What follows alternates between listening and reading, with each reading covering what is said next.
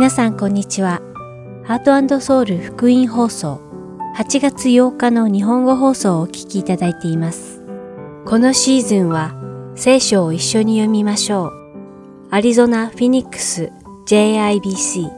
ヤソ牧師によるグランドキャニオンの彼方から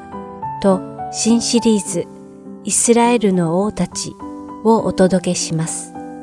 では聖書を一緒に読みましょうお聞きください。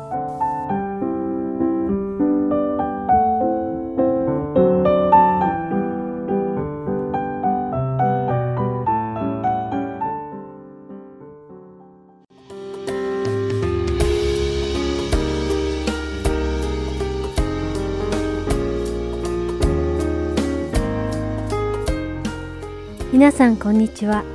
聖書を一緒に読みましょうのお時間です。お相手はダイヤモンド優子がお送りします。イコニオムで福音を伝えていたパウロとバルナバは、福音を信じようとしないユダヤ人の迫害にあって、イコニオムを追い出された後、ルカオニアの町であるルステラに行き、福音を伝えることになります。そしてルステラには興味深いギリシャの伝説がありました。その伝説によると、ギリシャの神ゼウスとゼウスの息子ヘルメスは、かつて人間の姿でルステラを訪れ、食べ物や宿を求めますが、ルステラの人々はその頼みを誰も聞き入れませんでした。そんなゼウスとヘルメスに唯一救いの手を差し出したのが、貧しいピレモンとその妻でした。彼らはゼウスとヘルメスを家に招き入れ、自分たちができる最高のもてなしをしたそうです。人々の冷たい仕打ちに怒り狂ったこの二人のギリシャの神は、ピレモンとその妻を除いたその地域にあるすべてのものを洪水で流し、残ったピレモンとその妻の家を巨大な神殿に変えたというのがこの伝説のあらましです。今日一緒にお読みする使徒の働き、14章8節から28節には、この伝説を信じていたルステラの人々の話が出てきます。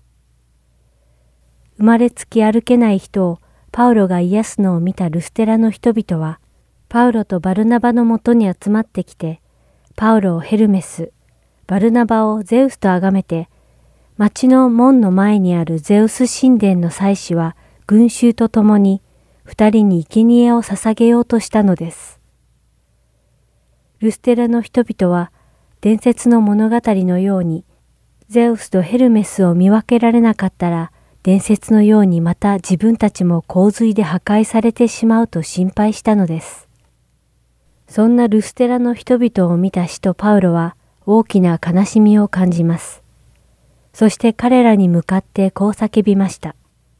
使徒の働き第14章15節から17節です。言った。皆さんどうしてこんなことをするのですか？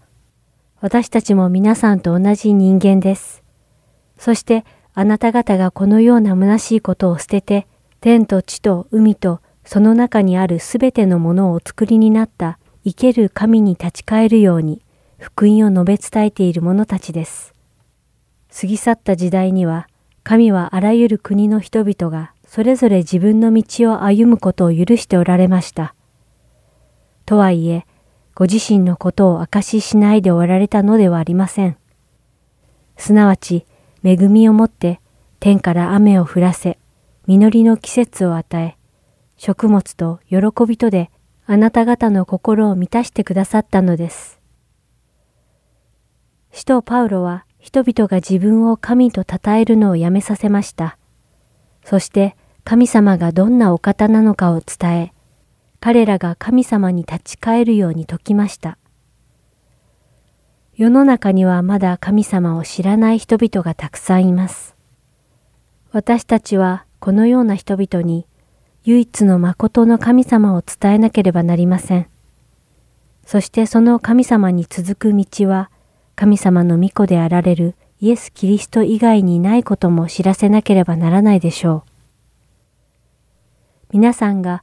皆さんの周りにいるまだ神様を知らない人々にイエス様を伝えることができることを願っています。それではお祈りします。天の愛する神様、私たちの周りにまだ神様のことを知らない人がいれば教えてください。そして私たちが神様の知恵を持って神様への唯一の道であられるイエス様のことをその人に伝えることができるように導いてください。イエス様の皆によってお祈りします。アーメン。それでは、使徒の働き14章8節から28節を読みして、今日の聖書を一緒に読みましょう終わりたいと思います。ルステラでのことであるが、ある足の利かない人が座っていた。彼は生まれつき足の苗えた人で、歩いたことがなかった。この人がパウロの話すことに耳を傾けていた。パウロは彼に目を留め、癒される信仰があるのを見て、大声で自分の足でまっすぐに立ちなさい、と言った。すると彼は飛び上がって歩き出した。パウロのしたことを見た群衆は声を張り上げ、ルカオニア語で神々が人間の姿をとって私たちのところにお下りになったのだ、と言った。そしてバルナバをゼウスと呼び、パウロが主に話す人であったので、パウロをヘルメスと呼んだ。すると、町の門の前にあるゼウス神殿の祭司は、お牛数頭と花飾りを門の前に携えてきて、群衆と一緒に生贄を捧げようとした。これを聞いた人たち、バルナバとパウロは、衣を裂いて群衆の中に駆け込み、叫びながら言った。皆さん、どうしてこんなことをするのですか？私たちも皆さんと同じ人間です。そして、あなた方がこのような虚しいことを捨てて、天と地と海とその中にあるすべてのものをお作りになった生ける神に立ち返るように福音を述べ伝えている者たちです。過ぎ去った時代には神はあらゆる国の人々がそれぞれ自分の道を歩むことを許しておられました。とはいえ、ご自身のことを明かししないでおられたのではありません。すなわち、恵みをもって天から雨を降らせ、実りの季節を与え、食物と喜びとで、あなた方の心を満たしてくださったのです。こう言って、ようやくのことで、群衆が彼らに生贄を捧げるのをやめさせた。ところが、アンテオ家とイコニオムからユダヤ人たちが来て、群衆を抱き込み、パウロを石打ちにし、死んだものと思って町の外に引きずり出した。しかし、弟子たちがパウロを取り囲んでいると、彼は立ち上がって町に入っていった。その翌日、彼はバルナバと共にデルベへ向かった。彼らはその町で福音を述べ、多くの人を弟子としてから、ルステラとイコニオムとアンテオケトに引き返して、弟子たちの心を強め、この信仰にしっかりとどまるように進め、私たちが神の国に入るには、多くの苦しみを得なければならない、と言った。また、彼らのために教会ごとに長老たちを選び、断食をして祈って後、彼らをその信じていた主に委ねた。二人はピシデアを通ってパンフリアに着き、ペルガで御言葉を語ってからアタリアに下り、そこから船でアンテオ家に帰った。そこは彼らが今成し遂げた働きのために以前神の恵みに委ねられて送り出されたところであった。そこに着くと、教会の人々を集め、神が彼らと共にいて行われたすべてのことと、違法人に信仰の門を開いてくださったことを報告した。そして彼らはかなり長い期間を弟子たちと共に過ごした。今日も聖書を一緒に読みましょうにお付き合いいただきありがとうございました。お相手はダイヤモンド優子でした。また来週お会いしましょう。さようなら。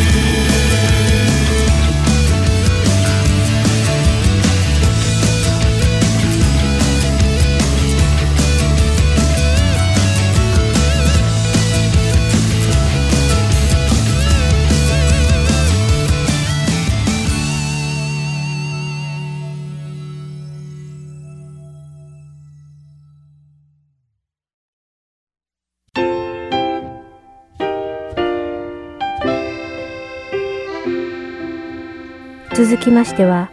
アリゾナ・フィニックス JIBC ヤソ牧師によるグランドキャニオンのカナダからをお聞きください。今日のタイトルは再出発です。ヤソ先生のお話を通して皆様が恵みのひとときを送られることを願います。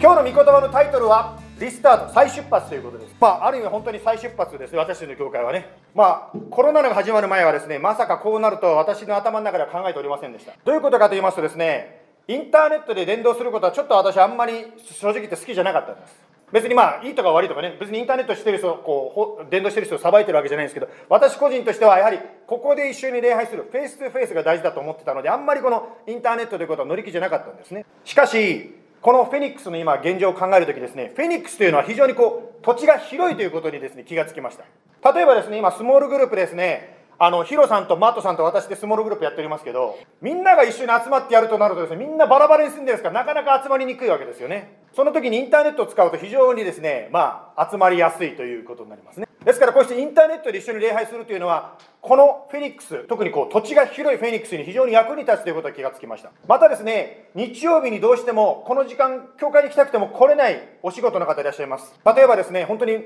医療関係で働いていらっしゃる方、ね、特に私は、まあ、いろんな方いらっしゃいますけど名前いらっしゃいますけど本当に久子さんありがとうございます、まあ、そのようにどうしても参加できない方がインターネットで礼拝するならば後で見ることができる後で礼拝に参加できる、まあ、ですからある意味でコロナを通して私自身もですね前の考え方インターネットはやらないと思ってた私の考え方を、まあ、神様が壊してくださったわけですね。ですからこれから私たちはここで一緒に集まります。そしてインターネットで一緒に集まります。この2箇所で一緒に集まることを通して一緒に心を一つにして礼拝していきたいと思います。特にもう一つですね、インターネットで連動する大切さはですね、この私の今置かれている環境があります。まあ統計を見てるとですね、アリゾナ州今コロナにかかってる人の数が急上昇してますね。もう非常に伸びてる。もちろんいろんな理由が説明がつくと思うんですけど、ですからですね、ある方は本当にこう一緒に礼拝することちょっと気が引ける方いらっしゃると思います。私はそれでいいと思ってます。ですからぜひですね、そういう方はですね、もう遠慮なくインターネットで礼拝してください。ですからそのように私たちは、まあ、インターネットで礼拝し、またここで一緒に礼拝して、これからスタートしていきたいと思います。まあこういうことはですね、まあ、皆さんも初めてだと思うし、私たちも正直言って初めてです。というのはこのソーシャルディスタンスってなんか気持ち悪いですよね久しぶりに会ったのにですねああ久しぶりってこう言えないこうこうやってやってなきゃいけないって気持ち悪いですよねしかし先ほど言いまして特にこのアリゾナは本当にコロナの数が急上昇しているので、ね、私たちはそれをね協力する必要つまり止める努力を一緒に戦う必要がありますねさて今日はですね御言葉を開きたいと思うんですけども御言葉はですねピリピ書の3章の13そして14今日ここからですね一緒に学んでいきたいと思います今開きながらですね、ある方はですね、あれ、ヤソ先生、このメッセージ前にしたことあるんじゃないですかっていう人いらっしゃるかもしれません。そうなんです。あの、聖書箇所は一緒です。そこからもう一度心を新たにしたい。そう思って、あえて今年のテーマ成功を選びました。それではまず日本語で読んで、そして英語で読んで、このね、箇所を私たちがそれぞれ読んでいきたいと思います。3章13節ピリピ書。私は自分はすでに捉えたなどとは考えていません。ただこの一時に励んでいます。すなわち後ろのものを忘れ、ひたむきに前のものに向かって進み、キリストイエスにおいて上に見せてくださる神の栄冠を得るために目標を目指して一心に走っているのですはい。この説からですね学ぶこと2つ今日は共に2つのことを学んでいきたいと思います。1つ目ここから学ぶことができることは私たちは一人一人得る栄冠があるんだということを学ぶことができます。つまり14節で神の栄冠というふうに書いてますよね。ですから私たち一人一人に得る栄冠があるんだ。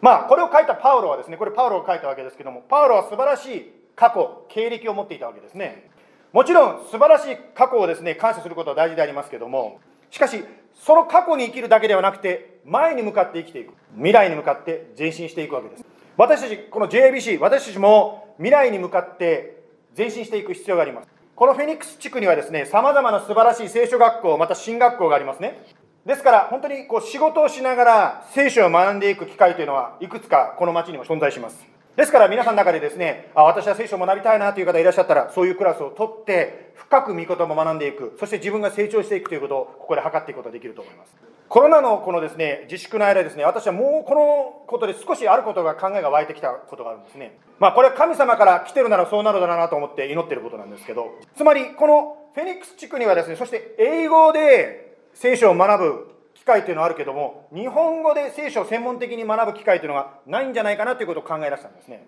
この教会もですね、まあ、今年から私が佐々木先生の後継者としてですね牧師になりましたけどもまあ、佐々木先生の後継者を探すのに苦労されたと思うんですね。しかしこれはフェニックスだけが苦労してるんじゃなくて、世界的に見るとですね、日本語を話す牧師というのは本当に足りないんです。つまり、日本語を話すまあ牧師とか宣教師、また教会のリーダー、そうした人たちがますます必要になってきてるんですね。ですから私はですね、コロナの間ですね、これは私の思いなのか神様の思いなのか他の牧師先生にも祈っていただいてるんですけど祈ってることはもしかしたら何らかの形で日本語の聖書学校を始められないかと思って祈り始めております。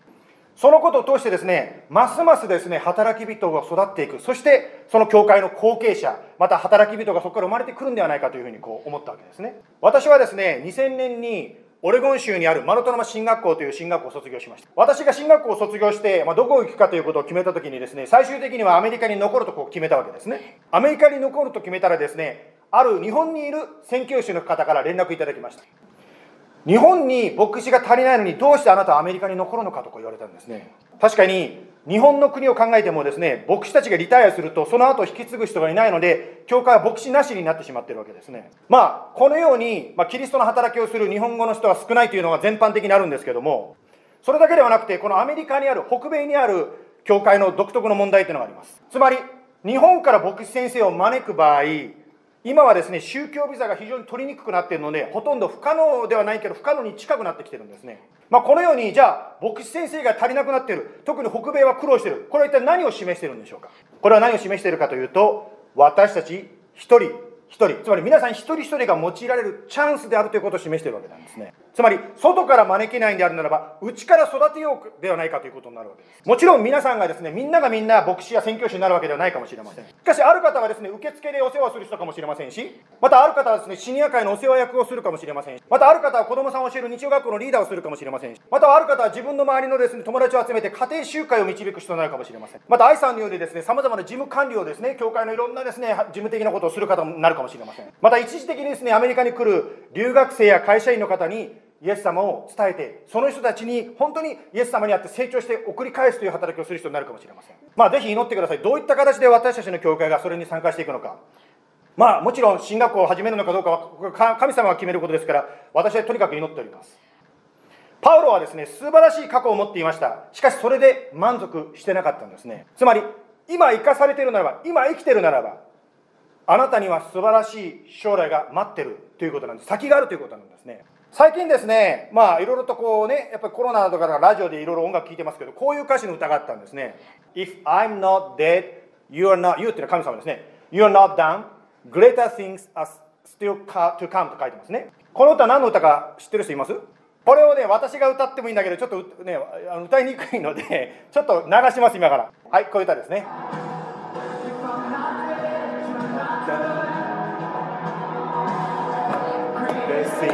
Still to come. Oh, I believe I'm not there, you're not done.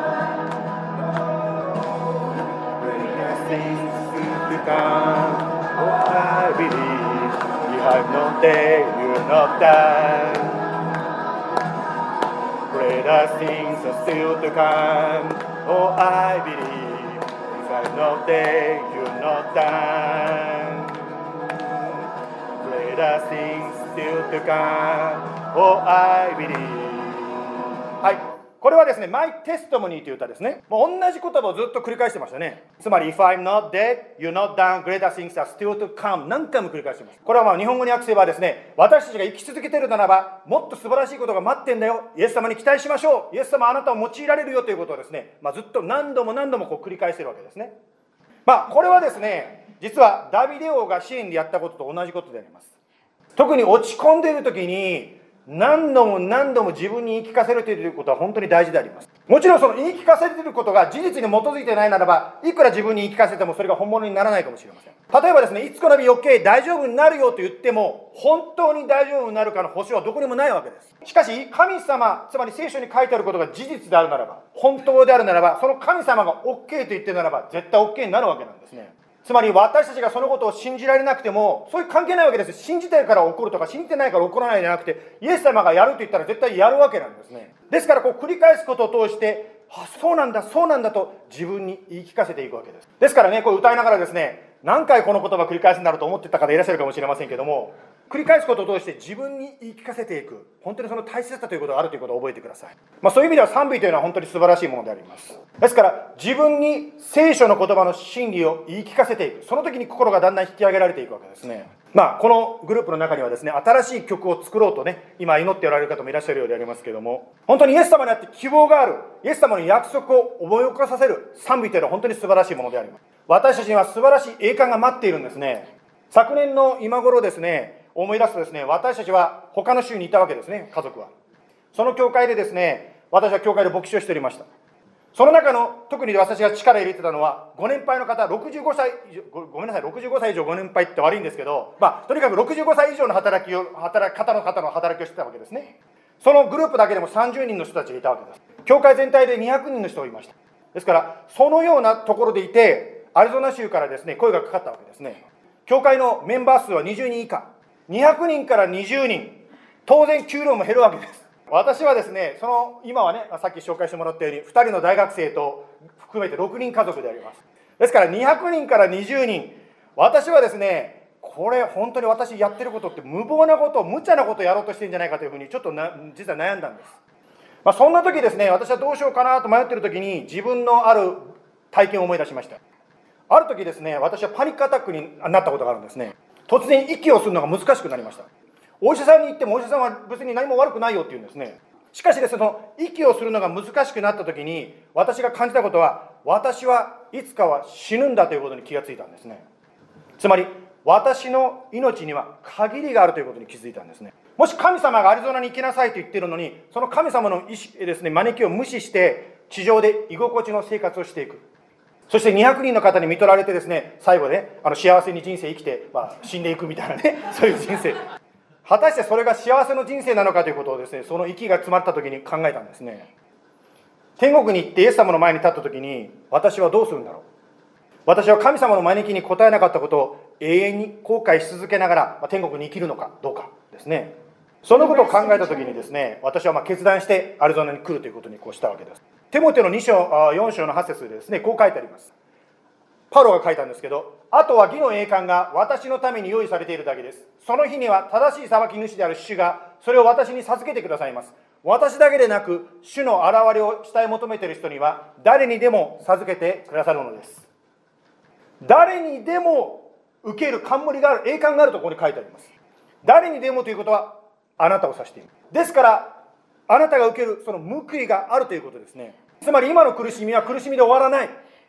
必ず後で素晴らしい報いが待っているつまり笑う時が来るということなんですねですから栄冠を目指して前に向かって進んでいきましょうさてリスタートの2番目を短めに紹介して終わりたいと思うんですはいピリピ書のもう一度ですね verse、uh, 13から戻りたいと思いますけども私はすでに自分はすでに捉えたのだと考えていません。ただ、この一時に励んでいます。すなわち、後ろのものを忘れ、ひたむきに前のものに向かって進み、キリストイエスにおいて上に召してくださる神の栄冠を得るために、目標を目指して一心に走っているのです。まあ、この一時に励む、つまりフォーカスすることの大切さを語っております。一心に走っている。前に向かってひたむきに走る。私たちの人生は、まあ、これが2番目のポイントなんですけども、フォーカスするということですね。2番目のポイントですね。私たちの人生は24時間365日という限られた世界に私たちは生きています。いろんなことを行いながら私たちはその中でですね、フォーカスを持っていく必要があるんですね。例えば、教会について考えてみましょう。この町にもたくさん教会があります。それぞれの教会にですね、ユニークな使命というのがあるわけです。私たち JIBC にもユニークな使命というのがあるわけですね。JIBC のこの名前の中にそのユニークな使命というのがもう現れております。つまりジャパニーズ、J です、ジャパニーズですけど、本当にですね、日本語や日本の文化を用いてイエス様の福音を伝えていきます。また、日本人の救いを求めていくわけですね。また、JI ですから、インターナショナルであります。私たちはです、ね、様々な国の方たちにイエス様を伝えていきます。また、私たちの教会の信仰のあり方もユニークであります。前に紹介しましたけども、in essential unity, in non-essential liberty ということを紹介させていただきました。つまり私たちは信仰の確信、信仰告白においては一致します。つまりイエス・キリストは神様であります。救いは信仰によるのみであります。まあ、そのようにですね、信仰の核心ということにおいては私たちは一つの思いを持っております。しかし、それ以外の non-essential の部分においては、それぞれの確信を保ちながら一緒に unity を保っていこうとしております。今ですね、まあ、こういう映画をご覧になった方いらっしゃるかどうか知りませんが、Just Mercy という映画がですね、今、あのストリーミングでタダで見れるようになってますよね。はい。まあ、もしよかったらね、今、各ストリーミングサービスで無料でね、あの6月の間見れるようになっておりますので、ご覧ください。これはですね、一人の黒人弁護士が自分の体験をもとに作った映画であります。彼は弁護士というその仕事を用いて世界を変えていこうとしています一人一人神様は特別な賜物を与えてくださっているわけですねある方は料理がお得意ある方はお掃除が大好き。ねこれ皆さんに座ってる椅子気がつきました？ちゃんとね和美さんとか久美子さんとかね愛さんがねそうこれカーペットねあのなんだっけスティームクリーナーしてくれたんですよ。ね素晴らしい。もうねそういうのが好きな方いらっしゃるわけ。ねそういう自分の賜物を生かしていくことができるんですね。またヒロさんのようにですね車の修理が好きな方もいらっしゃる。またこの映画のようにですね法律の分野で神様に仕えていく方もいらっしゃる。医療の分野で教育の分野でスポーツの分野で神様に仕えていらっしゃる方がいらっしゃる。またですね英語が話せるというのも一つの賜物であります特に外国から来た方に英語を教えることを通してイエス様の愛を伝えることができますね私たちはそれぞれですね仕事をして勉強しておりますけどもどうしてそれをするんでしょう？それはですね、もちろん給料をもらうためでしょう。また仕事が好きだからというのもあるでしょう。しかしそれに加えて、私たちはそれぞれの自分の持っている時間を通して、賜物を通してイエス様に仕えているわけですね。私たちはですね、どうして子供を育てるんですか？どうして礼拝するんですか？それはこの一時に励むためであります。このフォーカスがはっきりすればするほど、私たちはお互いの違いを超えて一致していきやすくなります。時に私たちクリスチャンが一致できるのは、このイエス様にフォーカスしている時に一致ができるようになります。文化の違いや神学の違いまた肌の色の違いやですね好みの違いそれを超えて私たちクリスチャンが一致できるのはイエス様にフォーカスしていく時であります。ですから今日のメッセージをまとめますとこうなります。一心にキリストにある栄冠を目指して前に向かっていきましょう。来週からですねその具体的な表れとしてこういうことをしてみたいと思っております。サマーセミナー人間関係を変える4色というですね。はい。まあ、これが何だか分かんない方はぜひね来週からまた礼拝に来ていただきたいと思います。これは実は私たちがすでにあの他の教会でやったことがあるセミナーなんですけど小学生からご年配の方まで非常にあの何ですか好評だったんですね。ちょっとバイさんにねあのあなたの見方でいいんですけどこのセミナーの何が良かったか聞かせてくださいますか？どういうアピールなポイントがあるというか。これ去年の夏に実はやったセミナーなんですけどこれはですね実はコミュニケーションをについて学ぶセミナーであります。私たちの結婚でもですね非常にこうコミュニケーションでちょっと問題があった時期があったんです。なぜどう直していいかが分かんなかった。私はアメリカ人で主人は日本人です。しかしその文化の違いだけでは解決できない何かがあったんです。彼は男私は女。そういう男女の違い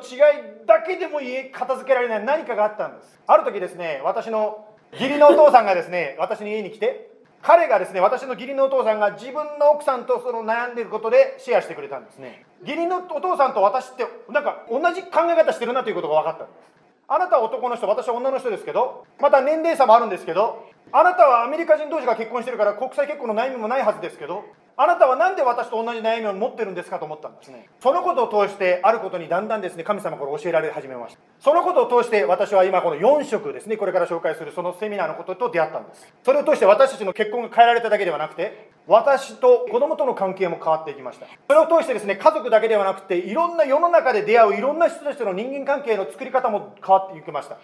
もちろん私たちクリスチャンはですね、聖書の御言葉を一生懸命学んで、学んでいきますけども、もちろん皆さん私を知っているようにですね、御言葉を私はとても愛しています。その御言葉を土台にしながら、どのように生きていくかの、もっと具体的な、もう誰でもわかる、クリスチャンじゃなくてもわかる、そういったスキルというのが必要なんです。もしあなたがですね、このコミュニケーションの問題で悩んでいらっしゃるなら、あなたの結婚関係で、子供との関係で、仕事関係で、学校で、このセミナーをぜひですね、皆さん来週から行うセミナー、よかったらぜひ取ってみてください。素晴らしいです。ね、ですから一緒にですね、まあ、このように私たちは成長していきたいと思います。これは実は6回続くセミナーでございます。その中でですね、自分がどういう何者なのかということを発見していくことができます。また、あなたのその隣人、それが夫婦であれですね、子供であれ、コワーカーであれ、どういうものなのか、どういう付き合い方をすればいいのかが分かってくるんですね。そのことを通して私たちが一緒に主にあって、違いを乗り越えて歩んでいきたいと思います。では最後のお祈りをして終わりたいと思います。イエス様、あなたはパウロの口を通して言いました。私は自分はすでに捉えたなどとは考えていません。この一時に励んでいます。私たちもこの一時に励んでいきたいと思いますまだまだ私たちの人生は終わっていませんもちろん本当に昨日の祝福ありがとうございましたまた昨日の痛みもあったかもしれませんしかしそれはそれで終わったわけではありませんそこから学んで前に向かっていきたいと思います特に今日紹介させていただいたようにコミュニケーション。私たちは人間関係の中で本当に生きています。今ニュースで言われているのはコロナのことを通して人間関係が悪くなっているケースが多いと言っています。私たちはその人間関係の改善のためにイエスの何をって祈っていきます。それとともに共に学んでいきたいと思います。古いやり方をずっと続けていても昔うまくいかなかったら何年経ってもうまくいきません。私たちは新しいやり方イエス様にあるやり方を共に学んでいきたいと思います。そのことを通して共に素晴らしい人間関係を築いていきたいと思います。あなたは天国という素晴らしいものを私たちに準備してくれましたが素晴らしい人間関係はその天国に近いものを地上で味わうことができる神様からの贈り物です。どうぞあなたの癒しがありますように。特に今本当に神様イエス様にあって私たちが心を一つにしていくことができますように。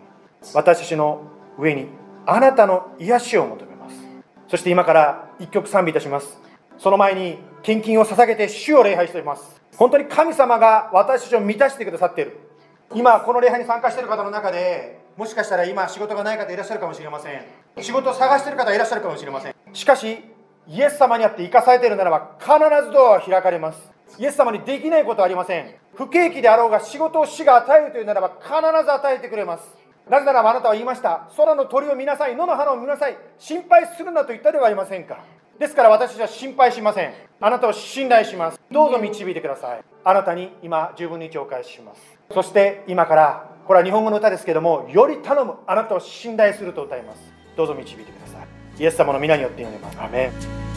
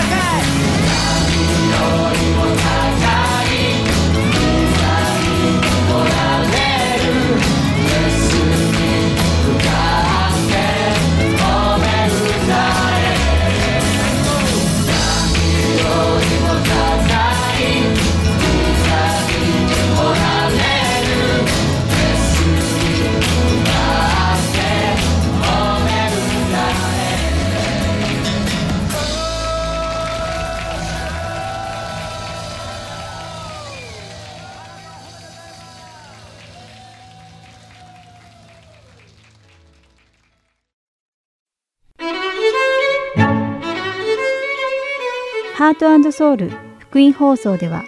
日本語放送だけでなく英語によるキッズプログラムも毎週放送しています。お子様にぜひ福音に親しんでほしいとご希望の方には無料 CD を送付しておりますので CD ご希望の方はハートソウルオフィス602-866-8999までお電話をいただくか heartandsoul.org at gmail.com heartandseoul.org heart.org.gmail.com heartandseoul.org.gmail.com までメールにてお知らせください。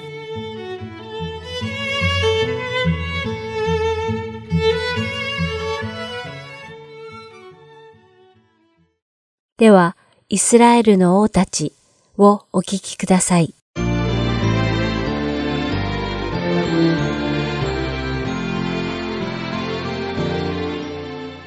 皆さんこんにちは。イスラエルの王たちの時間です。お相手は横山まさるです。今日も一緒にイスラエルの王たちの話を通してサムエル記第一から歴代史第二までを学んでいきましょう。さて先週はサムエル記第一の第13章を読んで王となったサウルがどのように神様に不従順であったかを学びました。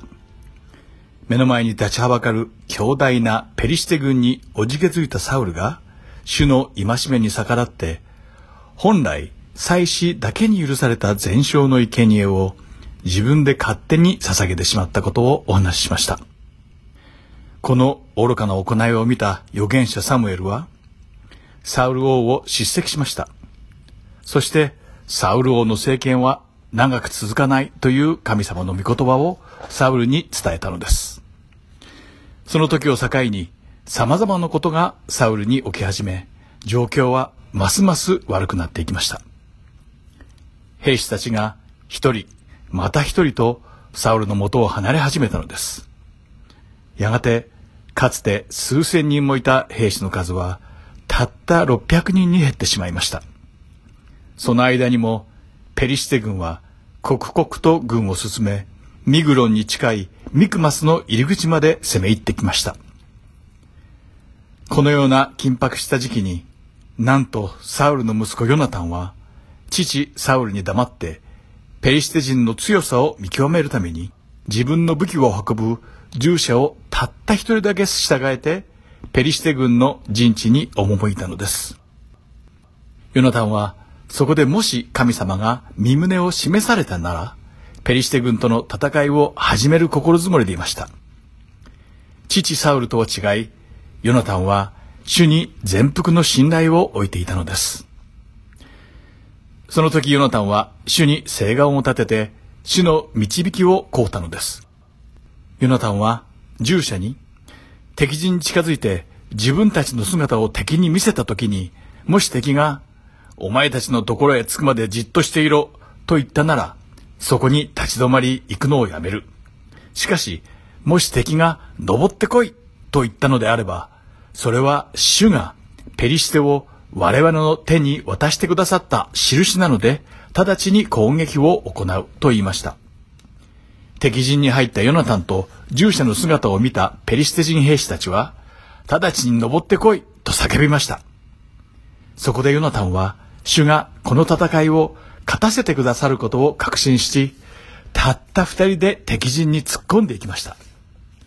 そして20人のペリシテ人の屈強な兵士たちを瞬く間に倒してしまったのです。この時、突然、ペリシテ軍の陣営の地が震え、ペリシテ軍の中に非常な恐れが生じたのです。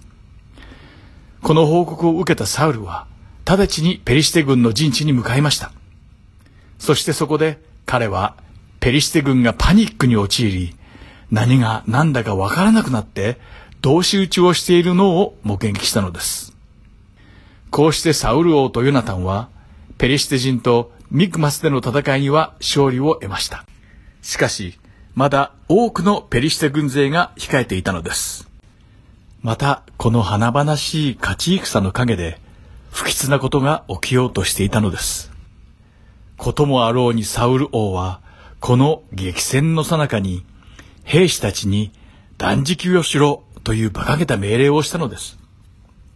戦いのためにことさら栄養と休息が必要な兵士たちに何も食べてはいけないという命令をしたのです。戦いを終えて戻ったサウルの兵士たちは疲れ果てた上に空腹でした。このようなどう考えても理不尽な状況に置かれた兵士たちは空腹に耐えきれず主の見前に罪を犯してしまいます。極限の空腹状態に自制心を失って、サウルの誓願を破り、主が禁じられている食べ物まで食べてしまったのです。サウルは王として、民が主の見前に罪を犯さぬように、思いやりと寛容を持って治めるべきでした。しかし、逆に馬鹿げた誓願を立て、王自らが主の前に罪を犯したばかりか、民にも罪を犯させてしまったのです。その後、兵士たちに食べることを許したのですが、それは手痛い失敗をすでに犯してしまった後でした。そして悲しいことに、サウルの失敗はこれで終わったわけではなかったのです。サウルは、さあ、ペリシテ軍を夜通し追いかけて、明け方までに彼らを皆殺しにしようではないかと言いました。しかし、サムエルの代わりに祭司となったアヒヤが、この戦いを続けるかどうかを主に伺いを立てて決めることを進めました。そこでサウルは主にこの戦いを続けるかどうかを聞いたのですが、神様は何もお答えにならなかったのです。何も答えてくださらない主に業を煮やしたサウルは軍隊を呼び寄せて、神様の身旨が示されないのは、誰が犯した罪のせいなのかを決めるために、くじを引かせたのです。そしてその結果、サウルの息子、ヨナタンがくじに当たってしまったのです。独善とやり場のない怒りに満たされたサウルは、主がお答えにならないすべての理由は、ヨナタンに責任があるとし、我が息子、ヨナタンを死刑に処すと発表しました。サウルは自分の主に対する信頼が欠けていることや、自分が治める民たちにも罪を犯させていたことにも全く気づけなかったのです。サウルがいよいよヨナタンを死刑に処する段になると、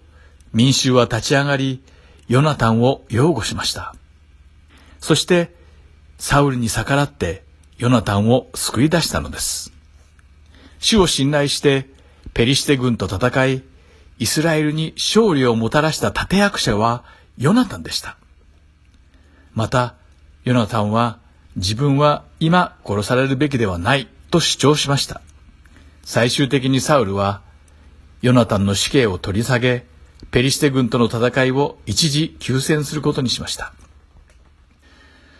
そんな自分勝手で主に逆らい続ける不従順なサウルに主はもう一度主の身旨に従うチャンスを与えてくださいます。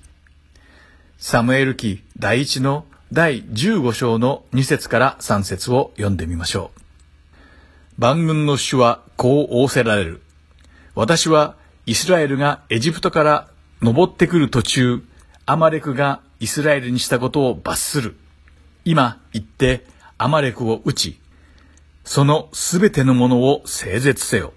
容赦してはならない。男も女も、子供も血のみ子も、牛も羊も、ラクダもロバも殺せ、とあります。イスラエルの民がその昔、エジプトを出て、荒野をさまよっていた時、彼らはひどく疲れ果てていました。そしてその時期に弱りきっていたイスラエルを容赦なく扱い、襲った人々がいました。それがアマレク人でした。イスラエルは彼らと戦い、なんとか勝利を得ることができましたが、その時、神様はモーセにアマレク人に受けたひどい仕打ちを決して忘れてはならないと言われたのです。そしてモーセはそこに祭壇を築き、アドナイニシと名付けました。このアドナイニシとは、口語訳聖書ではその地を主は我が旗。新海約聖書では、主の御座の上の手となっています。その時モーセは、主は我が旗、主は世々にわたってアマレクと戦われると叫んだのです。このアマレク人との荒野での戦いから400年の時が経ちました。そしてそこで主はサウルに、ここでアマレク人を完全に滅ぼしてしまえと命令されたのです。主の命令に従い、サウルは20万人の兵を集めました。軍備を備え、戦いの準備をしたサウル率いるイスラエルの軍勢は、アマレク人の領地に進軍していきます。戦いの前に、まずそこに住んでいたアマレク人以外の民に情けをかけて、彼らをそこから立ち退かせました。そして、サウルとイスラエル軍は一気に全力でアマレク人を襲ったのです。主の御言葉に従ってアマレクと戦ったところまでは良かったのですが、その後またサウルの不従順が問題を起こしてしまいます。主の命令はアマレクに属するすべての生き物をすべて人一人たりとも残さず、また動物も一匹残らず整絶しなさいというものでした。ところがサウルはアマレクの王アガグを捕らえた後、すぐに殺さずに牢獄に入れてしまったのです。さらにサウルと彼の民はアマレクに属する価値のある家畜を惜しみ、生かして自分たちのものとし、その他の役に立たない動物だけを殺させたのです。サウル王は、ここでも、すべてを滅ぼせという主の命令に背き、自分の欲に従って行動し、主の前に罪を犯してしまいます。このあからさまな主の命令に対する背きの後に、主はサムエルにサウルを王に立てたことを悔やむと言われました。それを聞いたサムエルは深く苦悩し、夜通し主に向かって嘆き続けました。そして次の日の朝早く、サウルの不従順に対する深い落胆と苦しみを抱えた重い心でサウルに会いに行こうとしていました。しかし、サウルが自分のために記念碑を建てたことを伝え聞いて、さらに深く落胆し、サムエルは重い足取りでギルガルへ向かいました。そしてやっとサムエルはサウルに会えましたが、そこでサウルは自分の過ちを認めずに、いろいろな言い訳と口実を並べ立てました。それを聞いたサムエルは、サウルに主に聞き従うことは、生贄に勝ると告げたのです。さらに、サウルが主の御言葉に背き続けたので、主はサウル王を王位から退けられるという主の御旨を伝えました。この衝撃的な主の御言葉を聞いたサウル王は、その時になって初めて主を恐れ、自分の過ちを認めます。しかし彼は、そんな状況に置かれてもなお、サムエルに自分と民と長老の間に立って、サウルの王としての面目を保ってくれるように懇願したのです。自分の過ちを悔い改めることよりも、プライドを守って人からよく見られたいという思いの方が大事だったのです。こうしてサウルがアマレクの王アガグをサムエルの前に連れてくると、サムエルはアマレク族を皆殺しにしろという死の命令を実行に移し、アガグを殺しました。その後サムエルはラマへ戻り、サウルが死ぬまで決して再びサウルに会おうとはしませんでした。サウルは王位につく以前は、へり下って人々から称賛を受けるような人間でした。しかし、王となった後に思い上がり、主の身胸に従わずに自分の思い通りに生きました。そしてその結果、主に見放されてしまいます。そしてその後、サウルは一体どうなってしまうのでしょうかそれはまた次回にお話しすることにします今日もイスラエルの王たちにお付き合いいただきありがとうございました。ではまた来週お会いしましょう。お相手は横山まさるでした。さようなら。